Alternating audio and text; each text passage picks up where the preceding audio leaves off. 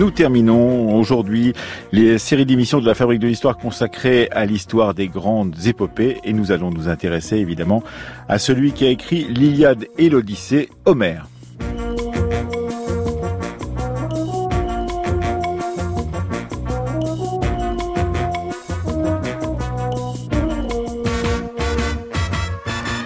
Lundi, nous parlions à propos de l'épopée de Gilgamesh des reprises possibles de certains des thèmes de cette épopée dans l'Iliade et dans l'Odyssée en particulier avec la figure de Pénélope et, la façon dont elle s'était retirée dans ses appartements quand elle a appris le départ de Télémaque. Eh bien, nous allons aujourd'hui nous intéresser justement à Pénélope, à Ulysse et à tous ses compagnons donc euh, dans l'Iliade et dans l'Odyssée avec euh, Alexandre Farnou qui va guider Victor Massé d'Épinay dans l'exposition qui vient tout juste de commencer au Louvre-Lens consacrée justement à Homère.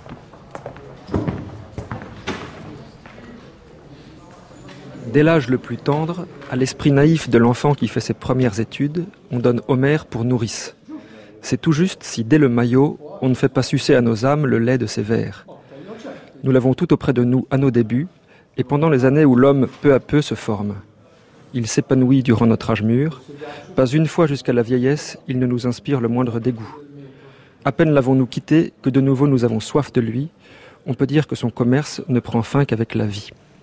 C'est avec cette citation d'Héraclite, non pas Héraclite d'Éphèse, un autre Héraclite du 1er siècle après Jésus-Christ, qu'on entre dans cette exposition Homère au Louvre-Lens avec vous, Alexandre Farnou, bonjour. Bonjour. Vous êtes directeur de l'école d'Athènes et co-commissaire de cette exposition. Je voulais commencer avec cette citation et peut-être avec une autre beaucoup plus courte qui est celle de Flaubert dans son dictionnaire des idées reçues. Homère, de point, n'a jamais existé. Mhm. Comment est-ce qu'on fait une exposition sur Homère, cette figure si connue et à la fois si méconnue jusqu'à ce qu'on arrive parfois à douter de son existence. je crois qu'avec ces deux citations, vous avez très bien cadré le projet de l'exposition. Il s'agit euh, d'une part de parler de quelqu'un que tout le monde connaît, ou presque, mais en même temps dont on sait euh, finalement très peu de choses. Et au-delà de ce nom, c'est d'essayer d'explorer qu'est-ce qu'il y a derrière ce nom, une œuvre, mais un écho et un souvenir que nous partageons encore maintenant. Et c'est ce que nous cherchons à développer dans cette exposition.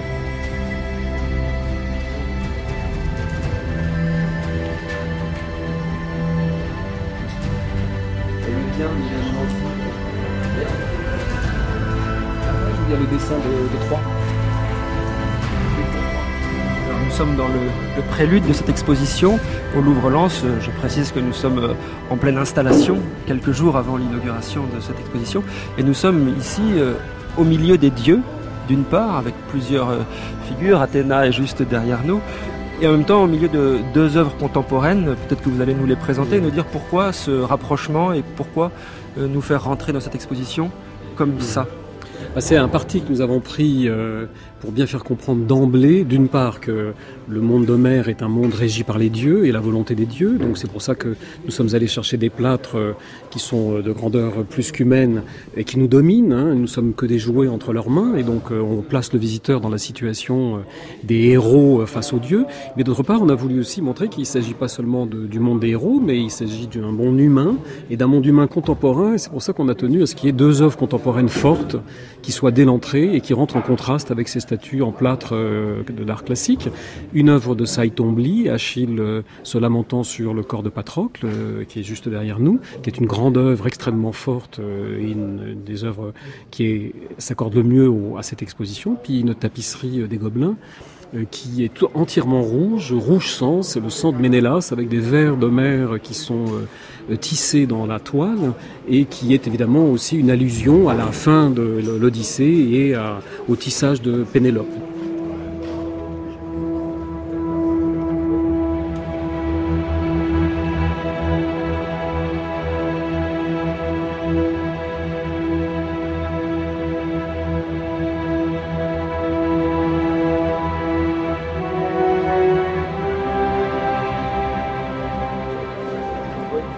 Dans cette partie de l'exposition, on est dans la première partie qu'on consacre à la fabrique du poète. C'est-à-dire qu'on a voulu, euh, d'une part, avec la carte qui est juste derrière, montrer que autour d'Homère, on n'a que des incertitudes sur son existence. Où est-ce qu'il est né? La carte montre tous les lieux où on disait qu'il était né, plus de sept cités, en sorte que Homère est de partout, et c'est en ce sens qu'il est cosmopolite. Donc on a, euh, on a un très grand nombre d'incertitudes, et à côté de ça, on a un très grand nombre de bustes et de portraits, dont le portrait de, dit d'Épiménide, qui est le buste qui est là-bas, euh, dans la vitrine, et tous ces autres portraits, dont celui en marbre Juderianou, qui provient du Louvre, et qui est d'après un, modèle grec euh, trouvé en, en Ces bustes sont la réponse apportée par les anciens et par nous pour faire exister ce poète dont on ignore quasiment tout, puisque les quelques biographies qu'on possède sont des biographies très tardives, bourrées d'anecdotes, mais qui ont très peu de signification par rapport au, poète lui-même.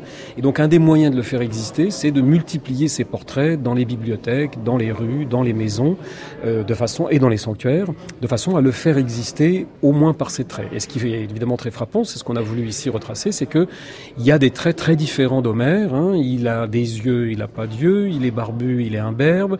Dans certains cas, qu'on n'a pas ici, mais qui se trouve dans le catalogue, Homère lit aussi un papyrus et donc il écrit, il sait lire et il a des yeux. Les anciens avaient une vision beaucoup plus large que la nôtre hein, d'Homère. Nous, au 19e, on a restreint l'imagerie d'Homère à l'aveugle errant, génial, inspiré par la muse, suivant une vision très romantique du génie. Est-ce qu'on a quelques certitudes sur le siècle où il a vécu? On n'a pas de certitude, enfin on n'a pas de nouvelles certitudes par rapport à celles que les anciens nous ont données. De ce point de vue-là, on n'en sait pas beaucoup plus que ce qu'ils nous en disent, hein, euh, soit euh, Hérodote, soit euh, d'autres textes qui nous situent à peu près Homère. L'hypothèse admise à peu près très largement, avec des variations, c'est que s'il a existé, on est obligé de le situer aux alentours du 8e siècle avant Jésus-Christ. Mais encore une fois, s'il a existé, c'est le meilleur moment pour le placer pour toutes sortes de raisons historiques sur lesquelles je passe rapidement et qui est lié à la question de l'écriture de son œuvre.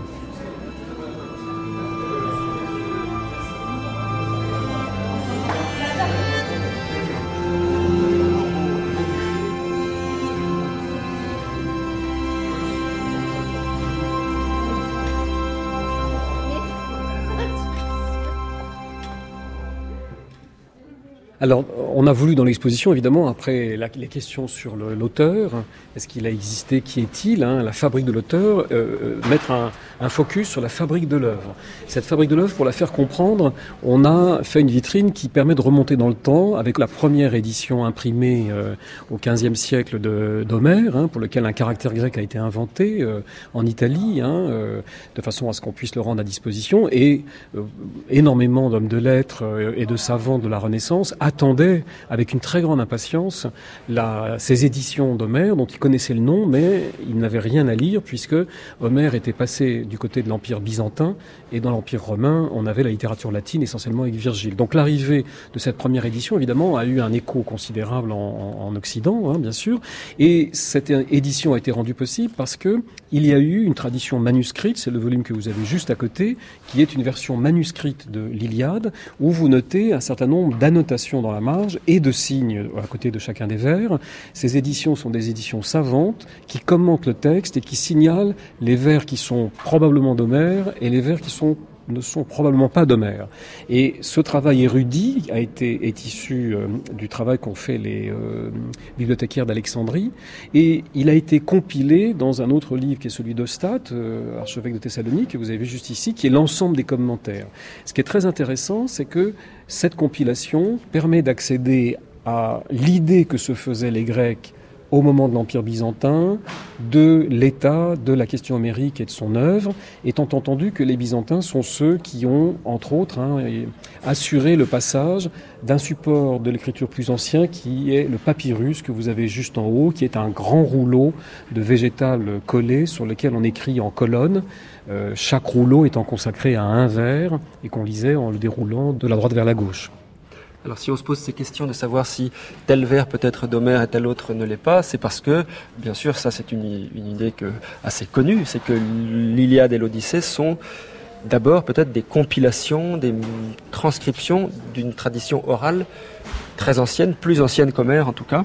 Tout à fait, c'est la raison pour laquelle, euh, à côté dans cette fabrique de l'œuvre, à côté de la tradition manuscrite, nous évoquons la tradition orale. Nous l'évoquons de deux manières. D'une part, en rappelant que l'Iliade et l'Odyssée, c'est d'abord une récitation, une, une chanson, c'est une voix. Hein, d'abord, c'est la raison pour laquelle euh, on entend dans l'exposition euh, la récitation de, de l'Iliade et l'Odyssée par Philippe Brunet et son équipe en traduction et en langue originale. Et nous avons voulu évoquer les conditions de récitation dans les banquets ou dans les concours avec ces deux vases qui sont exposés ici. Mais plus important, nous avons voulu évoquer avec les archives de la mission américaine de Milman Paris et d'Albert Lord qui, euh, dans l'entre-deux-guerres, sont allés enregistrer les derniers poètes, euh, les derniers bardes de euh, Yougoslavie et de Serbie qui étaient encore capables de réciter des milliers de vers chantant les hymnes nationaux de l'histoire serbe qu'ils ont enregistrés et nous diffusons une série de documentaires d'enregistrements qui ont été faits par euh, les moyens de l'époque hein, dans ces années 30 et qui a permis à Milman Paris de montrer que dans Homère et dans, son, dans l'Iliade et l'Odyssée, il y avait une matière orale faite de comparaisons, d'épithètes fixes et de répétitions régulières. L'aurore au doigt de rose. Euh... Achille au pied léger, euh, etc. Ce sont des procédés mémotechniques qui permettent au poète, quand il doit réciter 10 000 vers, de temps en temps de se reposer en disant voilà, là, je vais, de toute façon, l'aurore, elle se lève avec les doigts, de rose, et puis euh, Achille, au pied léger, euh, va dire ses paroles ailées. Comme ça, hop, il a un vers qui est tout fait et il peut penser à autre chose au même moment. Il faut pas oublier hein, que la poésie est une euh, poésie, évidemment, qui répond à un maître, hein, un examen dactylique, hein, avec des longues et des brèves, et un rythme qu'il faut respecter. C'est extrêmement fatigant quand on n'a pas l'habitude. Donc, un des moyens de, de faciliter le travail, c'est avoir des formules toutes faites Hein, qui vous permet de remplir toutes les unités dont vous avez besoin pour raconter l'histoire.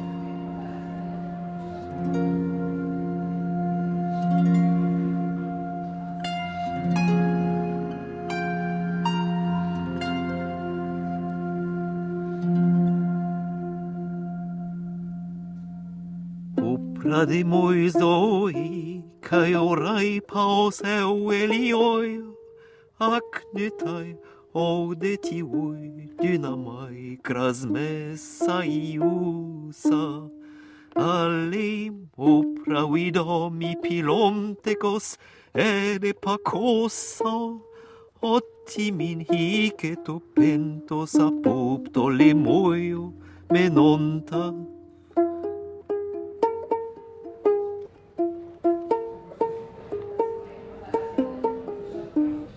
y a autre chose qui est très intéressant dans cette partie de l'exposition, qui est donc consacrée à la fabrique de l'œuvre, euh, l'écriture, l'oralité, et il y a l'apport de l'archéologie qui s'est développée euh, surtout au 19e siècle, à partir du 19e siècle, et les archéologues ont cherché les preuves de l'existence du monde homérique, euh, les preuves de l'existence de ces héros, et ont trouvé tout un tas d'objets qui correspondent aux objets décrits par Homère dans euh, l'Iliade et dans l'Odyssée, puisqu'il décrit énormément d'objets, euh, tant de mobilier que de euh, tenues vestimentaires, que d'accessoires.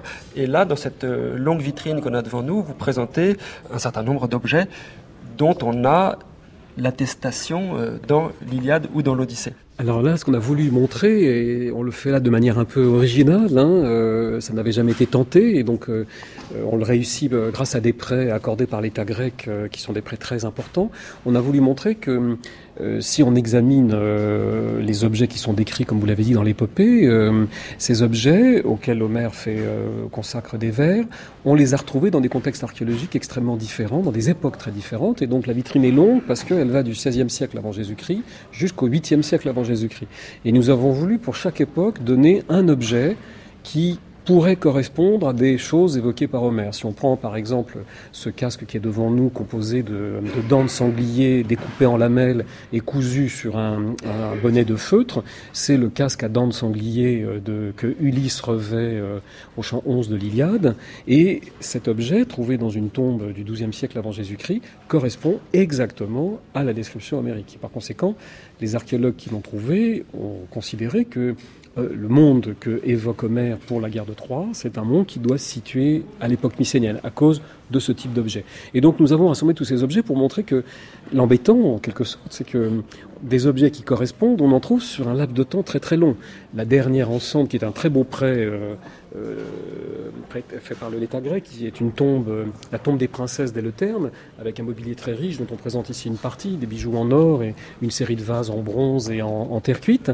C'est une tombe euh, dans un cimetière où il y a eu des, des héros qui ont été brûlés sur un bûcher avec des armes pliées, des offrandes, exactement comme Patrocle, et puis des femmes enterrées, et certaines de ces femmes, dont ces princesses ici, très riches, elles-mêmes non, dont on a retrouvé les squelettes en parfait état de santé, donc très bien nourris appartenant à l'élite, portant des traces de déformation dans les os, qui a fait penser à l'archéologue qui les a trouvés qu'on avait affaire à des princesses qui tissaient, exactement comme Pénélope, Nausicaa et toutes les femmes qu'on voit dans, l'Odyssée.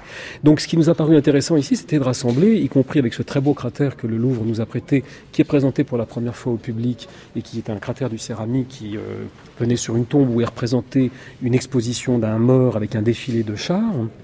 L'ensemble de ces objets a pour but de montrer que ce qui est fondamental dans l'Iliade et l'Odyssée, ce n'est pas le témoignage d'une époque donnée qu'il faudrait essayer de retrouver et de situer dans le temps, c'est le témoignage d'une transmission très longue, d'une mémoire qu'on a pieusement grâce à la poésie orale d'abord, puis ensuite par l'écriture, transmis de génération en génération. Et le miracle, évidemment, c'est que ça a été transmis jusqu'à nous, et c'est ce qui fait qu'on passe dans la deuxième partie de l'exposition, où on étudie justement cette transmission au-delà euh, de ces époques très anciennes.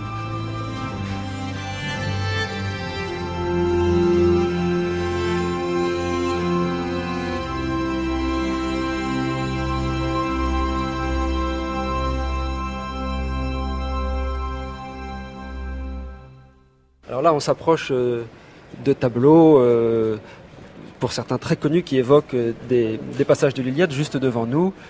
évidemment, pour commencer, la colère d'Achille, puisque mmh. c'est le sujet, l'unique sujet presque de l'Iliade, le point de départ. Plusieurs représentations de la colère d'Achille. celle qui est juste devant nous est assez intéressante. Est-ce que vous pouvez nous la, nous la présenter, Alexandre Farnou? On y voit Achille fortement retenu par les cheveux en arrière par Athéna, si je ne me trompe pas. Oui, c'est ça, tout à fait.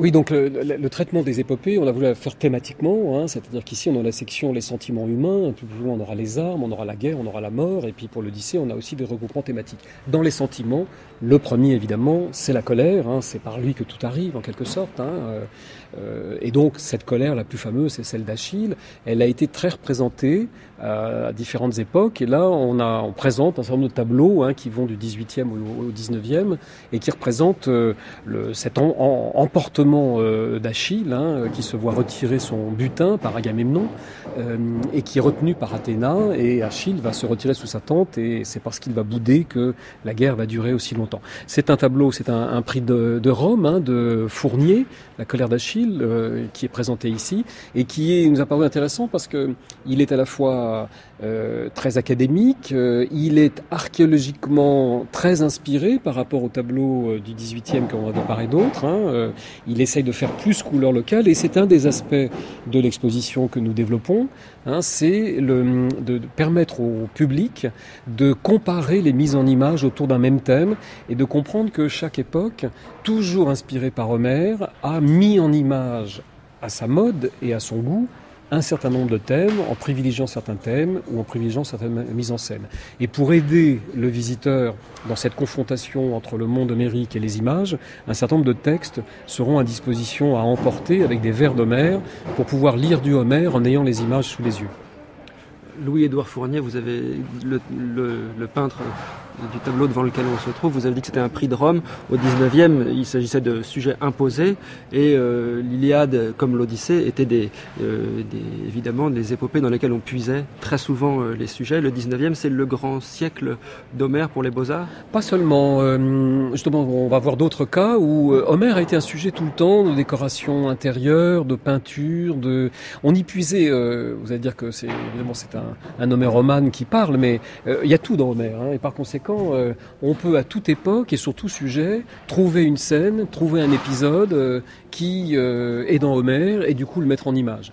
Donc parmi les autres sentiments humains qu'on évoque ici, il y a évidemment les adieux d'Hector et d'Andromaque, hein, qui sont parmi les, plus poignants. Et là, pareil, on présente une œuvre d'époque archaïque, une œuvre du XVIIIe et une sculpture de, de du XIXe, hein, de façon toujours à, donner aux visiteurs le sentiment de cette transmission hein, qui est le phénomène fondamental et central de l'œuvre d'Homère. L'homéromane que vous, que vous êtes, donc Alexandre Farnou, euh, on, le voit aussi dans cette exposition, euh, nous montre qu'Homère a été, euh, donc, à travers les siècles, considéré euh, comme un, exemple de, morale aussi. Euh, on a toujours puisé à la fois euh, un savoir-vivre avec ses émotions, avec l'art de la guerre, et aussi un savoir mourir dans, l'œuvre d'Homère. C'est aussi ça que nous montrent tous ces tableaux. Oui, alors ça, cette partie-là, c'est la partie qu'on va voir surtout dans la section Homéromanie, où on essaie de montrer l'un des moteurs fondamentaux de ce désir d'Homère, hein, de ce désir de faire exister Homère et de pratiquer son œuvre. Ce que nous traitons dans ces allées ici, c'est surtout des exemples, un échantillon de ces inspirations et de ces thèmes. Ici, on est dans la section sur les armes, avec évidemment ces grandes scènes hein, qui sont aussi des prix de Rome, là, celui qui est juste en face de nous, de Regno, euh, où euh, Thétis vient remettre les armes à Achille fabriquées par euh, Héphaïstos, hein, donc, qui est un des, grands thèmes. Et là aussi, dans la représentation des armes, il y a évidemment tout un jeu très intéressant, parce qu'Homère est à la fois très précis dans la description des armes, donc quasiment il n'y a pas besoin de trop se poser de questions, mais malgré tout, les ont mis à leurs héros les armes de leur temps. Donc, euh, et puis ensuite au 19e, les armes que les archéologues fournissent à partir de la documentation archéologique. Donc c'est ces variations qu'on essaye d'étudier ici, tout en rappelant que c'est cette inspiration, hein, euh, ces exemples que donne, euh, que fournissent l'Iliade et l'Odyssée, que viennent illustrer tous ces tableaux, avec la dernière section ici qui est consacrée à, la mort, hein, les armes, le combat, les duels, la mort. L'Iliade est un poème de la mort, hein, euh, c'est un poème de la force, comme on l'a dit, mais c'est évidemment un, un poème des victimes de la force. Et donc on rassemble ici quelques-unes des grandes morts, la mort de Sarpédon, et qui sont autant d'occasion hein, d'évoquer ces, figures euh, des morts euh, violents dans euh, la guerre de, Troie, avec de, quelques-unes de très belles œuvres qui sont présentées ici.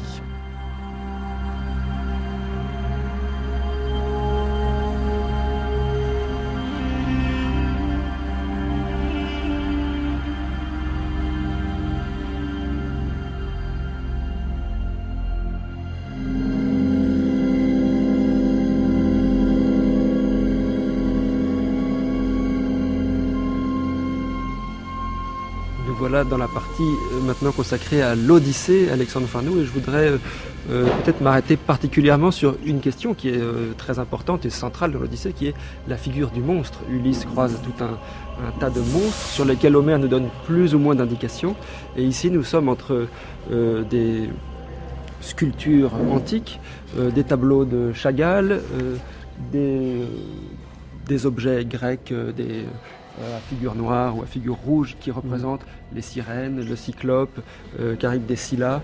Euh, comment est-ce qu'on représente ces monstres? Pourquoi est-ce que la représentation de ces monstres est un thème qui vous a intéressé dans cette exposition, euh, Alexandre Farnou parce que donc, pour évoquer ces, poèmes, il y a l'Odyssée, on a donc voulu éviter le, déroulement chronologique du récit et regrouper autour de thèmes pour que le public comprenne bien un peu ces univers et comment ces univers ont inspiré les imagiers sur des époques extrêmement euh, variées.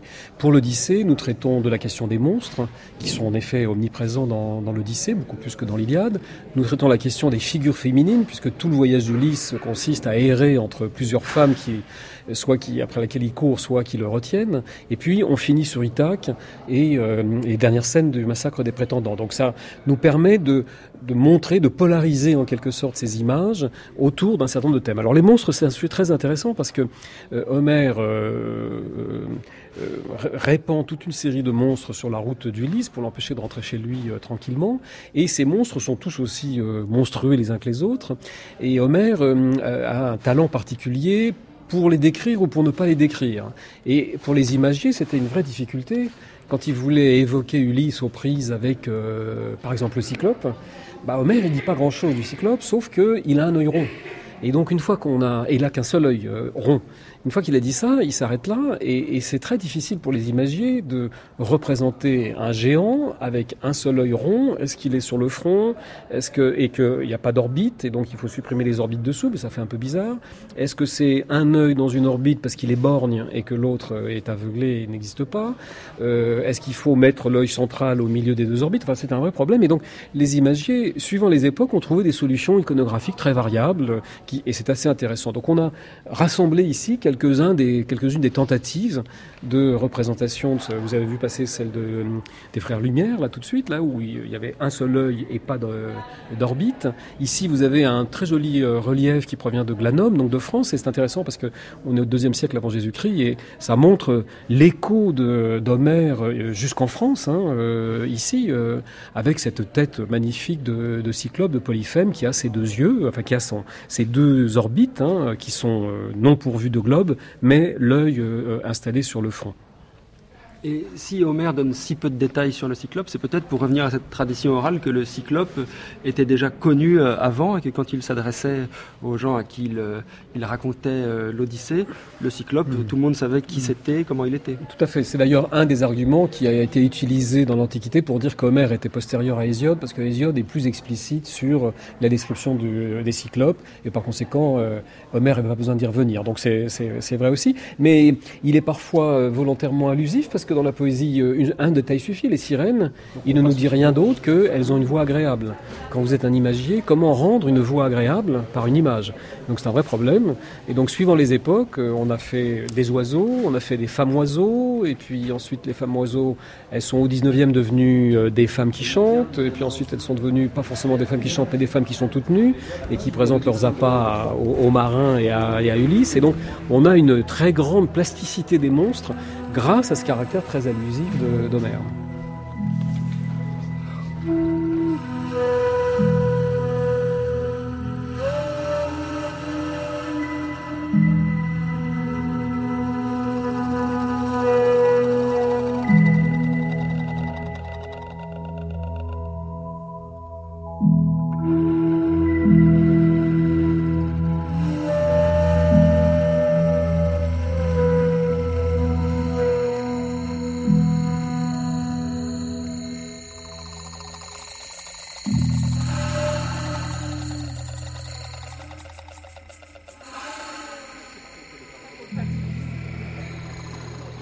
Nous circulons au milieu des travaux euh, de la préparation de cette, exposition, Homère au Louvre-Lens, nous approchons de la partie donc, centrale consacrée à l'homéromanie. Bah, parce qu'il nous a semblé qu'un des éléments importants du phénomène d'Homère, si on voulait le comprendre, c'était de sortir euh, Homère de euh, son rayonnement littéraire. on comprend très bien qu'un grand auteur euh, euh, fondateur de l'épopée, est influencé d'autres auteurs comme Victor Hugo, dont on aperçoit le, portrait là-bas avec euh, l'Iliade sous le coude, ou est inspiré des peintres. On reste dans un domaine qui est, je dirais, relativement classique, où la littérature prestigieuse vient en quelque sorte nourrir les artistes. Ce qui nous a semblé important ici, c'est de montrer que à côté de ce, rayonnement littéraire, il y a un magistère d'Homère qui touche des domaines extrêmement différents. Si on commence au début de l'allée, il y a d'abord un magistère d'Homère, un désir d'Homère qu'éprouvent les scientifiques. Le désir d'Homère le plus étonnant, c'est celui des archéologues et des voyageurs qui, dès que c'est possible, dès que le Levant est ouvert au voyage et à la recherche de terrain, on envoie des missions pour retrouver euh, Troie et, Ilion, pour retrouver Mycène, pour retrouver euh, Ithaque. Et évidemment, c'est pour ça que nous consacrons une vitrine à Schliemann, qui est donc un archéologue allemand qui, euh, avec sa fortune personnelle, a fouillé Troyes et Isarlik, a fouillé à Mycène, euh, a fouillé à Tyrinthe et a mis au jour tout ce qu'il a considéré comme étant des reliques de l'épopée euh, euh, homérique, prouvant que Homère avait dit vrai. Il ne faut pas oublier que quand Schliemann fait ça, on est à une époque où on considérait que la poésie homérique était un tissu de mensonges, de fables qu'on trouvait et qui ne renvoyait à rien de sérieux. Et que c'était au milieu du 19e que voilà, première moitié, voilà, première moitié 19e, on n'est pas du tout convaincu de la valeur historique des épopées et il faut attendre quelqu'un comme Schliemann. Schliemann de ce point de vue-là, quelqu'un de très courageux, il va à l'encontre de l'opinion reçue en disant attendez, moi je vais vous montrer que c'est vrai. Et l'un des moyens de le montrer, c'était de retrouver euh, trois. Donc, c'est ce qui est montré dans cette vitrine. De la même manière que juste à côté, vous avez ici quelques photos euh, encadrées là-bas. C'est des photos de Boissonnin avec la carte de Victor Bérard juste au-dessus. C'est que un peu, de temps après le travail de Schliemann, Victor Bérard avec le photographe suisse Boissonnin entreprend de refaire la route d'Ulysse à travers la Méditerranée au début du XXe siècle, avec un bateau où il va positionner l'endroit où sont les sirènes, l'endroit où est le cyclope, l'endroit où sont les lotophages, etc., etc. Et Boissonnin faisait des photos au fur et à mesure des instructions que lui donnait euh, Victor Bérard. C'est ce que nous avons voulu rappeler ici, que ce désir d'Homère a porté dans le fait de le situer dans le temps avec Schliemann et de le situer dans l'espace avec Bérard le situer aussi dans le, euh, Schliemann aussi dans le temps puisqu'il a cherché Troie, il a cherché euh, les traces du monde homérique et il a situé Troie euh, Isarlik.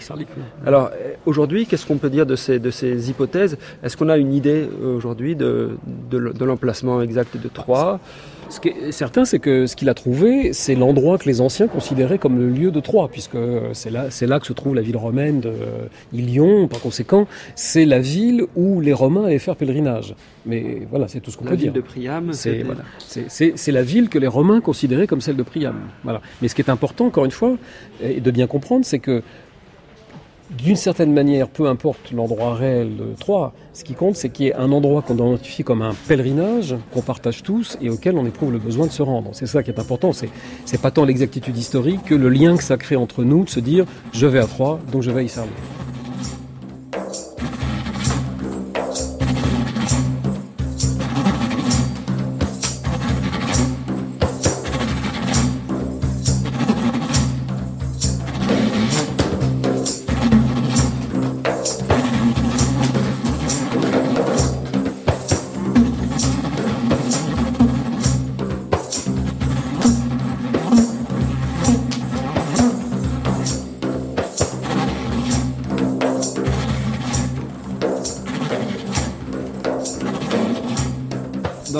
Euh, très euh, riche qui accompagne cette exposition, il y a une distinction entre homéromanie et philomérie. Est-ce que c'est juste deux mots qui veulent dire la même chose ou est-ce qu'il y a... Non, c'est deux mots qui veulent dire la même chose, sauf que les Grecs anciens parlaient d'homérophilie, homérophile ou d'amoureux d'Homère, hein, ou Homéreux. Euh, et homéromanie, c'est une formation parfaitement grecque, hein, euh, très conforme, mais c'est une, formation moderne. On l'a utilisé ici pour manifester ce phénomène qui n'est pas seulement le phénomène antique. Hein. Il existe une, une, homérophilie qu'on voit juste à côté, qu'on a illustré avec euh, la situation d'Alexandre le Grand, qui est pour nous un des exemples, en plus qui se prêtait le plus facile à l'illustration, de grand homéromane, hein, de grand homérophile de l'Antiquité. D'ailleurs, c'est comme ça qu'il est désigné hein, par Plutarque. Hein, c'est l'homérophile de, l'Antiquité. Euh, il a ici, euh, dans ce tableau que vous voyez euh, ici, d'Hubert Robert, c'est Alexandre qui vient de passer en Asie mineure pour lancer sa conquête de l'Empire perse et qui considère que sa première station, c'est sur le tombeau d'Achille, qu'il fait ouvrir. Il récupère les armes qui sont à l'intérieur et pendant toute sa campagne dans l'Empire perse, il fait porter les armes d'Achille à l'avant-garde pour lui garantir la victoire partout où il se rend. Donc il place son expédition dans la suite de la guerre de Troie de, l'époque. Et cette homérophilie, elle s'explique parce que Alexandre était un très grand lecteur euh, d'Homère. Il avait avec lui une édition spéciale de l'Iliade, annotée par Aristote, qu'il avait euh, toujours sur lui, qu'il a gardé pendant toute son expédition. On dit même qu'il dormait avec. et cassette.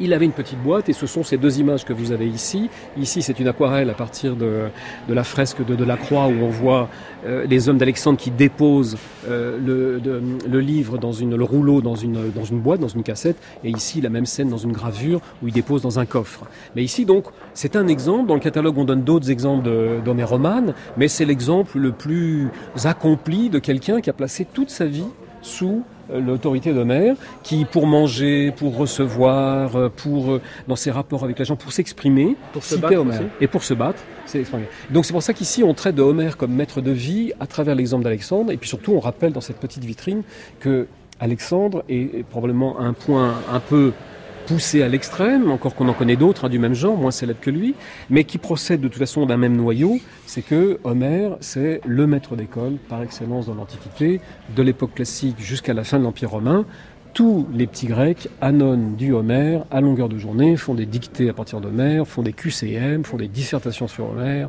On leur demande de faire des croquis à partir d'Homère. voilà, c'est vraiment le, livre de référence par excellence. Et donc, tous ces, jeunes Grecs, quand ils deviennent adultes, ils grandissent avec comme univers mental le monde des héros. Pas seulement des références pour faire des images, mais aussi des références pour vivre. Et c'est ça qui nous a paru intéressant, c'est de rappeler que l'un des moteurs de cette homéromanie, c'est pas seulement la séduction d'une œuvre littéraire, c'est aussi euh, l'attraction d'un modèle héroïque. Et c'est Henri René Marot qui disait une chose que je trouve très juste, hein, finalement l'œuvre d'Homère a généré une imitation du héros, une imitation héroïque, comme le Nouveau Testament a généré une imitation de Jésus-Christ, mais en employant le mot d'imitation dans son sens très particulier évidemment euh, euh, de l'univers catholique.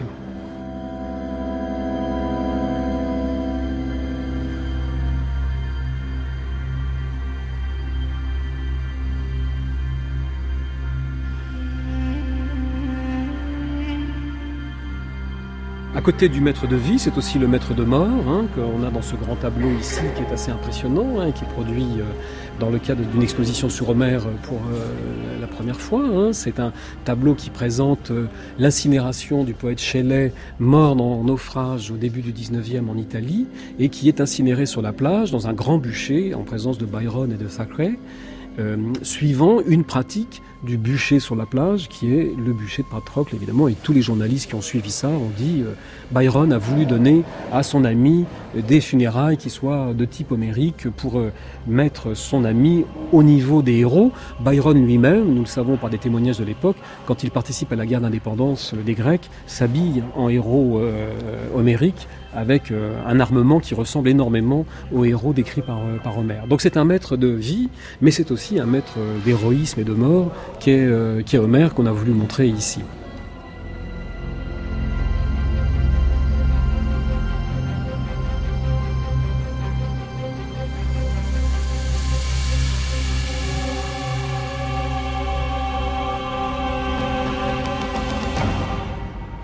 Juste à côté de ce grand tableau qui montre les funérailles de Shelley sur la plage brûlée comme Patrocle euh, par son ami euh, Byron, on approche d'une petite section qui s'appelle Rire avec Homère. On passe devant un écran sur lequel on voit euh, Nestor à Moulinsart, sur lequel on voit Achille Talon, et surtout à côté euh, un certain nombre euh, d'images de Daumier. qui qui sont issus d'un cycle qu'on pourrait dire qui s'appelle Histoire ancienne. Homère, ça a aussi été, peut-être pas tout au long de l'histoire, mais en tout cas depuis le 19e, un sujet de plaisanterie, un sujet on peut, on peut rire avec Homère. Tout à fait. On a voulu euh, ne pas finir sur une note triste, mais montrer que si on pouvait mourir avec Homère, on pouvait rire aussi avec lui. Et euh, en rappelant euh, par cet écran un certain nombre d'utilisations décalées des noms d'Homère, de, des références à Homère dans la bande dessinée et dans d'autres, dans la publicité, dans d'autres domaines. Et puis surtout rappeler qu'il y a une veine comique, d'abord dans Homère lui-même. Hein, il y a des endroits où dans Homère c'est, très drôle. Hein. D'ailleurs, on parle d'un rire homérique, hein, donc ça veut bien dire que on pouvait rire, que dans Homère il y a du rire, mais aussi on pouvait rire avec lui en utilisant son univers et en le décalant par la caricature. Et ça nous a paru intéressant de euh, rappeler à nos contemporains que hum, c'est une veine qui a été très exploitée par un de nos grands dessinateurs caricaturistes Daumier, hein, euh, qui représente euh, Clytemnestre, qui représente Pénélope endormie sur son métier à Vachy, avec un, petit dessin un peu maladroit représentant son mari Ulysse qui est toujours pas rentré et qu'elle attend en s'endormant à son métier. Donc toute une charge de, de Daumier sur ses sentiments très convenu, mais on a voulu le juxtaposer avec un vase à figure rouge qui se trouve juste à côté, qui est une, euh, une mise en scène hein, qui appartient à un genre littéraire euh, très précis dans l'Antiquité, qui est les fliax, qui est une manière de tourner en parodie des textes sérieux. Et nous savons que la matière homérique a donné lieu à des comédies où on se moquait des héros. Ici, c'est Ulysse, un peu euh, déformé, qui arrive tout à fait à gauche, qui arrive à la cour des Phéaciens et qui est reçu non pas par le roi des Phéaciens, mais par la femme du roi, qui, d'un geste très autoritaire, prend en charge Ulysse, à contre-pied évidemment de ce que raconte euh, Homère. Et nous savons dans l'Antiquité, un certain nombre de comédies avaient comme intérêt de raconter de manière décalée ce que euh, Homère avait raconté de manière sérieuse. Donc déjà au IVe siècle, avant Jésus-Christ, on riait avec euh, les thèmes homériques.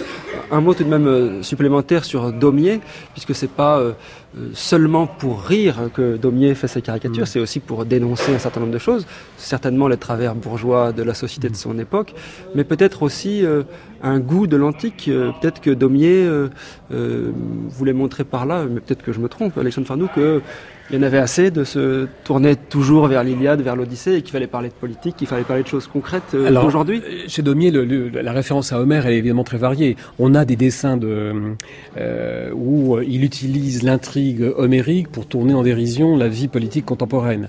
Il est certain que dans un certain nombre de caricatures aussi, c'est une manière de détourner cette espèce d'homéromanie qui fait que le bourgeois de base se projette dans un univers qu'il fantasme complètement, et, et donc à la, cheville duquel il n'arrive même pas, avec toutes ces représentations de Ménélas et d'Hélène euh, euh, se promenant de manière bedonnant euh, et très bourgeoise sur les ruines de, de Troyes. Donc il y a en effet le désir chez Daumier de tourner aussi en dérision tout simplement le modèle antique.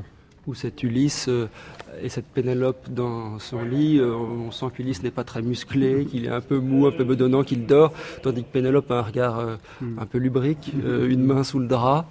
Euh, tout ça, c'est euh, des charges euh, mais c'est aussi une tradition assez ancienne, la lubricité dans pour rire. Mais déjà dans l'Antiquité, vous avez des scènes où les héros homériques sont ityphaliques, ont des sexes énormes et se promènent comme ça dans les scènes. Non, non, c'est une veine qui existe et que et ce qui nous a paru intéressant, c'est de montrer que bah, cette veine ne s'arrête pas, que ce que nous, nous avons produit comme image ou produisons encore, ça existe déjà dans l'Antiquité.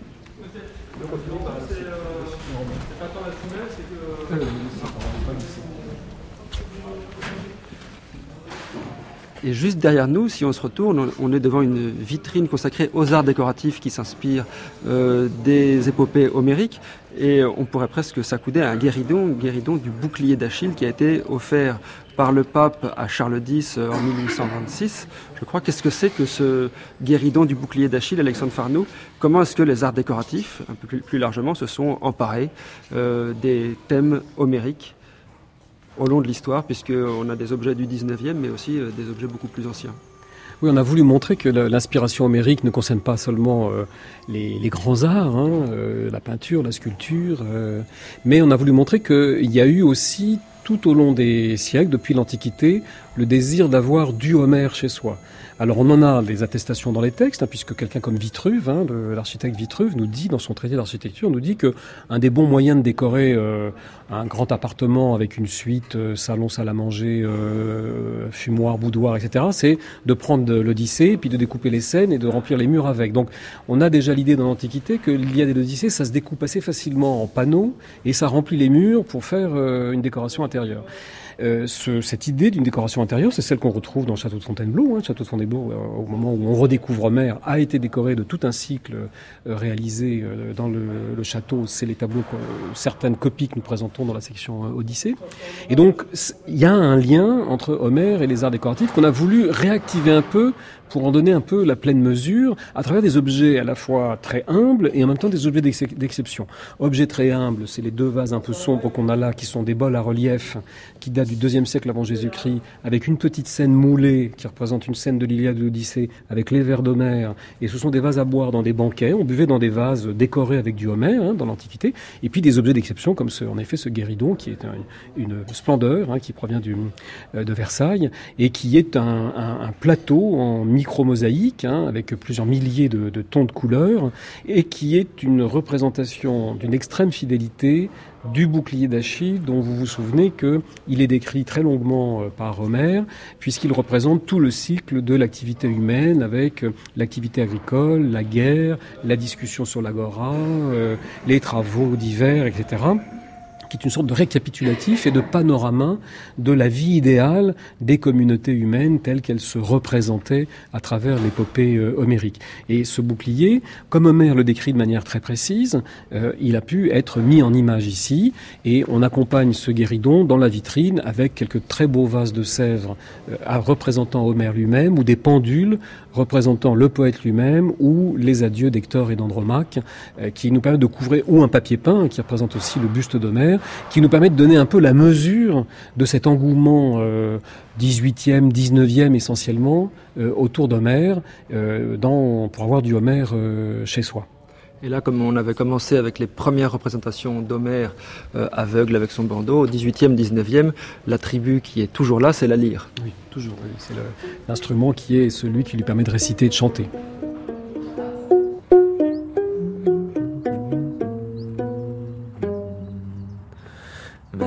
Ainaide tea peleu iado Achilleos.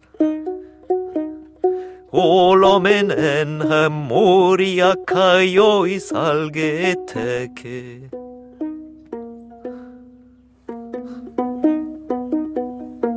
Pollas diptimos ucas aidi proiapse.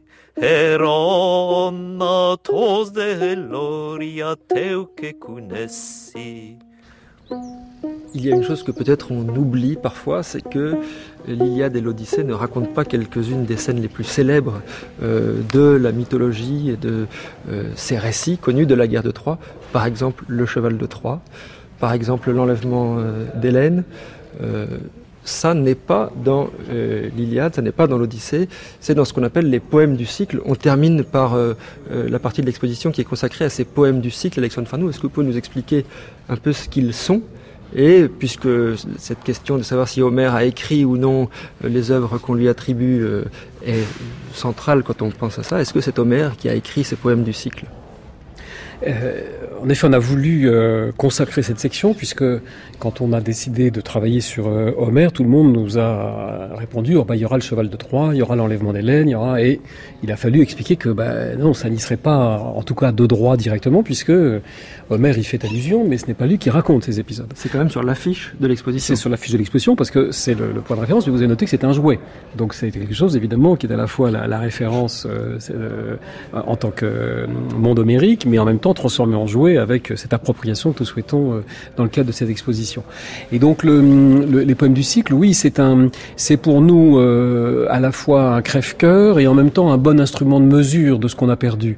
Euh, les poèmes du cycle, on désigne par c'est une appellation qui qu'on emprunte aux anciens, hein, qui désigne l'ensemble des œuvres qui racontaient ce qui se passait avant l'Iliade et qui racontaient ce qui se passait en même temps que l'Odyssée par le retour de tous les de tous les autres. Donc après l'Iliade et puis ensuite tous les tous les retours. C'était un très grand nombre de poèmes, du même genre que l'Iliade et l'Odyssée, aussi longs, avec des auteurs variés, dont on a les noms, hein, Stésicore et d'autres, on a leurs euh, noms. Mais on n'a plus leur œuvre, on ne connaît euh, leurs œuvres que par des résumés d'époque byzantine, de Proclos en particulier, euh, qui nous sont parvenus et dont on sait à peu près de quoi il s'agit. Et donc il y avait un poème sur la jeunesse d'Achille, il y avait un poème sur euh, les retours des héros, etc., etc. Il y avait un poème sur la destruction de Troie, l'Iliou Persis, hein, dans lequel se trouvait l'épisode en particulier du, du, cheval.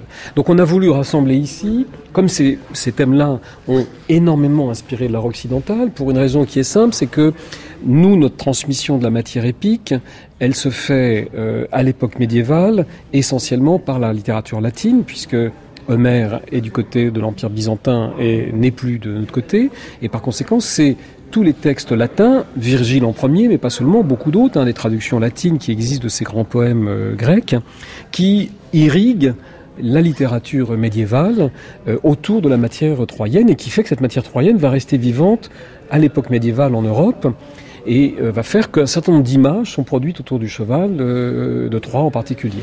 Donc on a voulu que ce soit présent pour que le public comprenne que, bien sûr, c'est pas dans Homère, mais d'abord Homère connaît ces épisodes, il y fait allusion, et donc Ulysse fait allusion au cheval, hein, et on fait allusion aussi à l'enlèvement d'Hélène, et donc c'était important que ça y soit, mais en même temps important de marquer que pour prendre la mesure de ce qu'on a perdu. C'est que tout ça, on l'a perdu. Et il faut se dire, c'est un sentiment que je, voudrais inspirer, c'est un sentiment de, miracle. C'est un miracle qu'on ait l'Iliade et l'Odyssée quand on voit tout ce qu'on a perdu par ailleurs.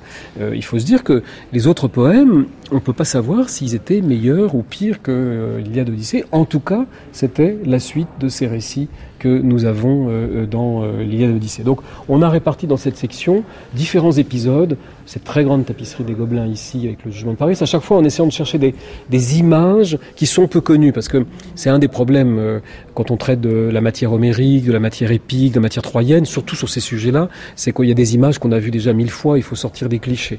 Donc l'équipe des, des commissaires a fait un très gros travail pour essayer de sortir sur des thèmes très connus Le Cheval, Hélène, des œuvres qui sont très très peu connues euh, pour essayer de réactiver un peu ces scènes par des mises en scène un peu euh, différentes. Donc, Jugement de Paris, Enlèvement d'Hélène, le, évidemment le Laocoon euh, dans son exemple en plâtre provenant de, Versailles, et puis toutes les scènes de destruction de Troie avec le cheval de Troie, dans des œuvres qui sont des œuvres qui vont de l'Antiquité au XVIIIe siècle, et nous avons tenu à ce qu'il y du cinéma, en particulier, et nous projetons ce, premier euh, euh, péplum euh, autour de la guerre de Troie de 1911, la Caduta di Troia de Giovanni Pastrone, qui est un des grands euh, metteur en scène. Et ici, c'est la version restaurée qui nous a été euh, prêtée et que nous projetons en continu, 33 minutes, qui met en scène le cheval, la destruction euh, dans le cinéma. Ça nous a paru important.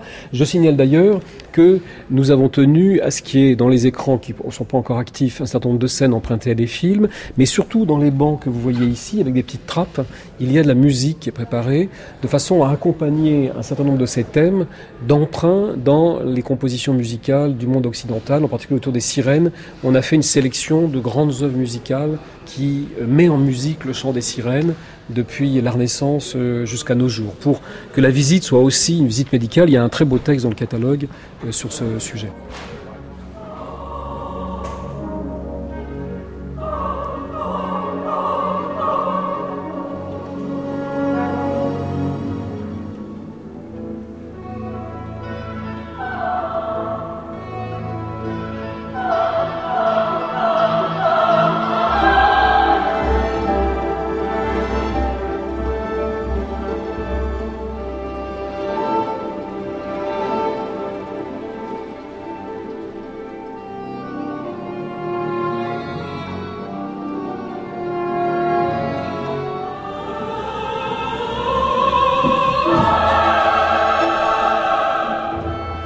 Merci Alexandre Farnou pour cette visite. On avait commencé avec euh, euh, deux citations, je voudrais peut-être finir avec une autre de René Char.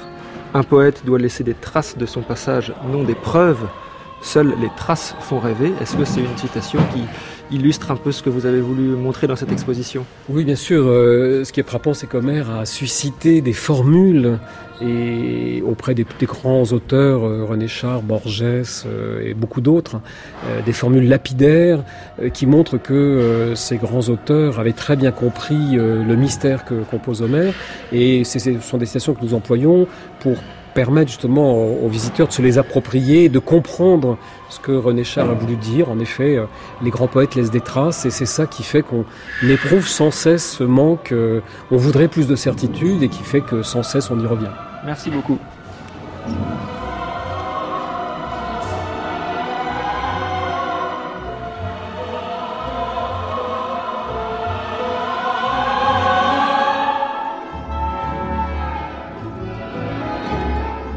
Si vous voulez écouter ou réécouter cette émission, n'hésitez pas à aller sur le site internet de France Culture, franceculture.fr. Vous pouvez discuter avec nous sur le groupe Facebook des Amis de la Fabrique de l'Histoire ou encore nous suivre sur le réseau Twitter à l'adresse Fabrique FC. Fabrique FC, vous pouvez évidemment vous intéresser à toutes les émissions consacrées aux grandes épopées. Pour ceux qui seraient donc euh, dans le deuil de l'émission consacrée au roi Guésard et au Tibet, eh bien sachez que nous allons très rapidement vous la proposer d'une manière ou d'une autre, puisque nous l'avons supprimée pour parler de l'incendie de Notre-Dame. Demain, eh bien, avec euh, tout France Culture, nous allons réfléchir à la question européenne avec le débat enregistré lors du forum de France Culture samedi dernier à la Sorbonne.